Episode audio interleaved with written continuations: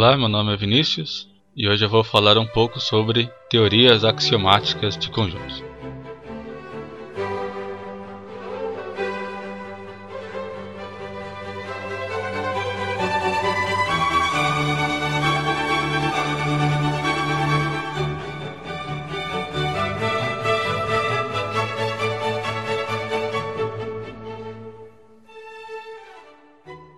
Bom, primeiramente, há duas maneiras de se começar a estudar a teoria de conjuntos. Uma delas é intuitivamente e a outra é axiomaticamente. Do ponto de vista intuitivo, um conjunto é basicamente uma coleção de objetos, muitas vezes identificados com entidades concretas, o que corresponde àquela nossa primeira intuição de conjuntos. Então a gente vai dizer que eu tenho um conjunto de objetos. Agora, do ponto de vista das teorias formais, das teorias axiomáticas, pode-se desenvolver uma teoria de conjuntos mesmo sem fazer referência à palavra conjunto. O que podemos ter, na verdade, é uma teoria abstrata que pode até ter como intuição esses objetos, que a gente chama de conjuntos. Mas, do ponto de vista formal, eles não dizem respeito exclusivamente a conjuntos simplesmente você tem uma teoria formal que pode ser interpretada como dizendo respeito a conjuntos. Talvez a teoria axiomática mais utilizada no dia a dia da prática matemática, né, digamos assim, é a teoria ZFC, que é a teoria Zermelo-Frankel com o axioma da escolha, que possui como lógica subjacente o cálculo de predicados de primeira ordem, né, ou a, a lógica de primeira ordem. Em geral, essa teoria tem dois conceitos primitivos: uma relação binária de pertinência, que a gente diz que um objeto A pertence a um objeto B, e um símbolo de igualdade. Mas você pode encontrar também outras sistematizações, nas quais a gente tem outros conceitos primitivos. Né? Inclusive, daí pode até aparecer o próprio conceito de conjunto. Mas o que eu quero chamar a atenção nesse primeiro momento é que o conceito de conjunto, do ponto de vista das teorias formais, ele está intimamente ligado à própria teoria que está sendo formulada, da mesma forma que ocorre com outros conceitos matemáticos, de tal maneira que a gente não consegue definir um conceito absoluto de conjunto. Uma das primeiras teorias axiomáticas de conjuntos foi formulada pelo matemático Ernst Zermelo, no ano de 1908, cujo objetivo era evitar os paradoxos que estavam sendo encontrados na teoria intuitiva de conjuntos. Bom, essa teoria de Zermelo comportava dois objetos, os conjuntos e os átomos. Né? Os átomos não são conjuntos, mas podem ser elementos de conjuntos.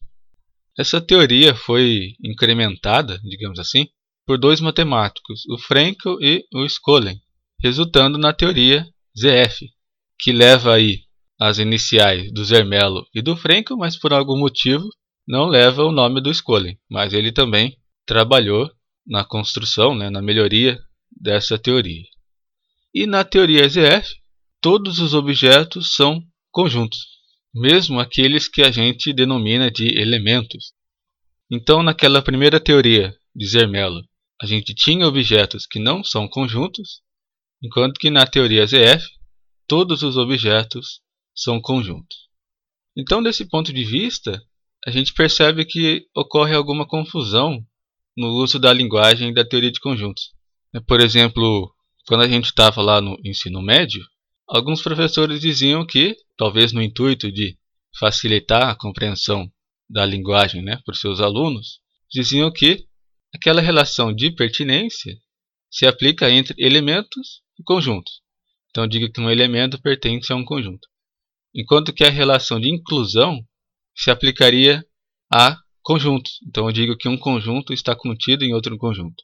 Mas se eu estiver tendo em vista a teoria ZF, levando em consideração que o único conceito primitivo dessa teoria é a relação de pertinência, e todos os objetos da teoria são conjuntos, então o que eu teria na verdade, né, o que eu tenho na verdade é que a relação de pertinência se aplica a conjuntos.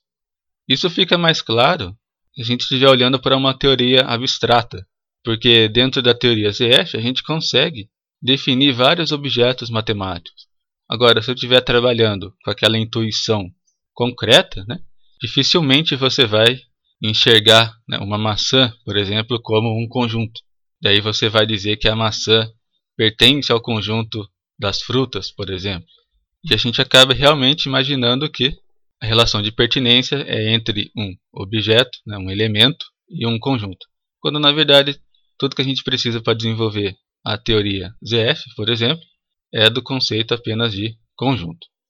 Por exemplo, quando eu digo 2 pertence ao conjunto dos números naturais, por exemplo. Então esse 2, ele é um conjunto. Na verdade, todos os números naturais são um conjunto.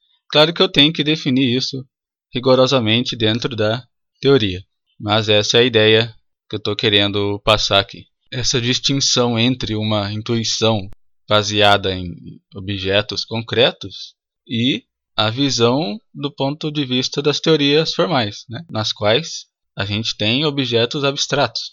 Então eu acho que mesmo que se possa usar essa primeira intuição de conjuntos né, para ensinar lá nos primeiros passos da matemática, mas é importante a gente ter em mente essa distinção entre uma visão intuitiva e uma formalização mais abstrata.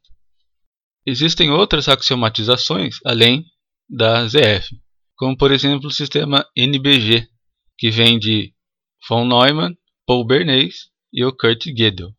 Então, como em ZF, os objetos são conjuntos, inclusive aqueles que a gente chama por conveniência de elementos, já em NBG, além de conjuntos, nós temos também classes.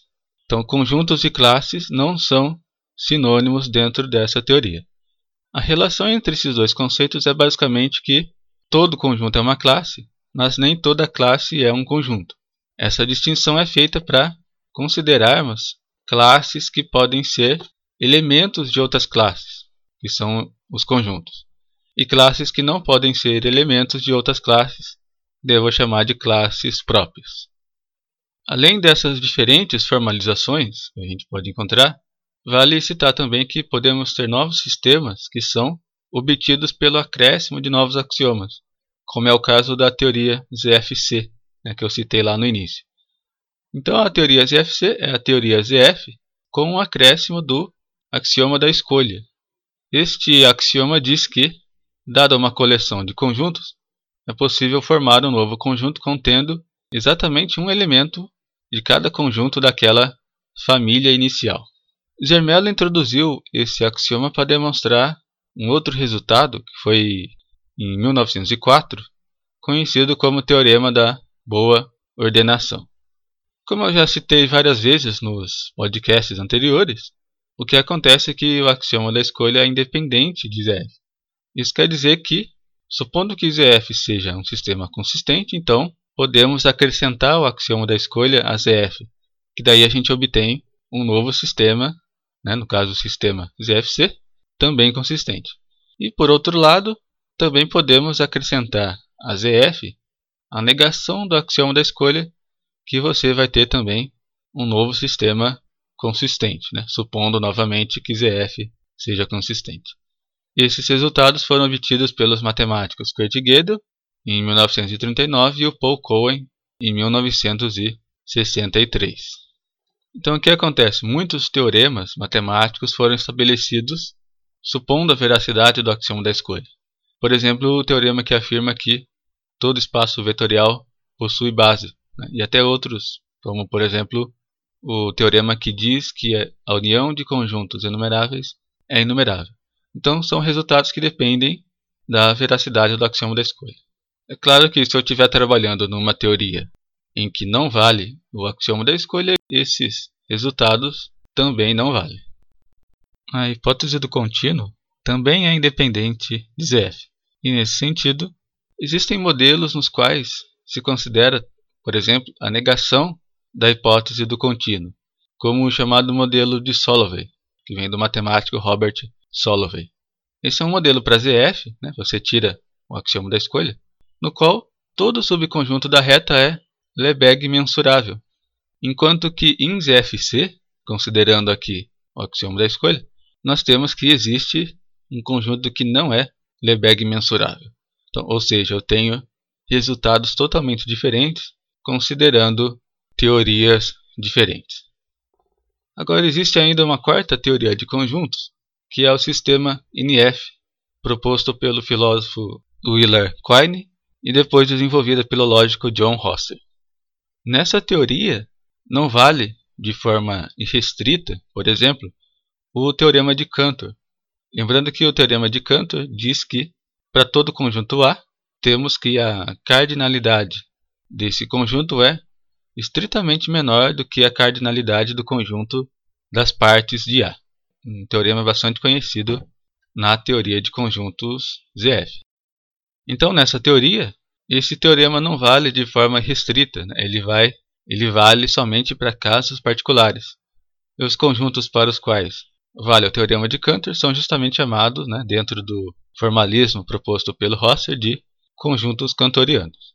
Outro aspecto curioso é que, nesse sistema NF, o axioma da escolha é falso, né, e não indecidível como eu disse lá atrás, né, que acontece no sistema ZF. Bom, então já finalizando, eu queria chamar sua atenção para o fato de que muitas vezes os professores né, não enunciam exatamente sobre quais princípios fundamentais eles estão construindo a sua disciplina, né, digamos assim. Porque geralmente eles estão pressupondo que a lógica subjacente é a lógica clássica e a teoria de conjuntos é a ZFC. Mas eu acho que é importante, pelo menos, a gente saber da existência de outras ideias que não são essas ideias clássicas, digamos assim. Saber que existem outras lógicas que não compartilham, por exemplo, os mesmos princípios da lógica clássica, e outras teorias nos quais resultados conhecidos podem não valer, e outras teorias que podem até mesmo fornecer outra base de fundamentação da matemática, como por exemplo a teoria de tipos ou a teoria de categorias. Mas é claro que a teoria de conjuntos, embora não seja a única, é uma forte opção no sentido de fornecer um fundamento para a matemática, né, digamos assim, de maneira geral, e também propiciar maneiras de se investigar outros domínios com o auxílio do método axiomático. Então entra aí, por exemplo, a física, a biologia até mesmo a economia. Inclusive para investigar questões metamatemáticas, como a indecidibilidade de certas proposições matemáticas, né, por exemplo. Eu vou deixar como sugestão um livro do professor Décio Krause chamado Introdução aos Fundamentos Axiomáticos da Ciência.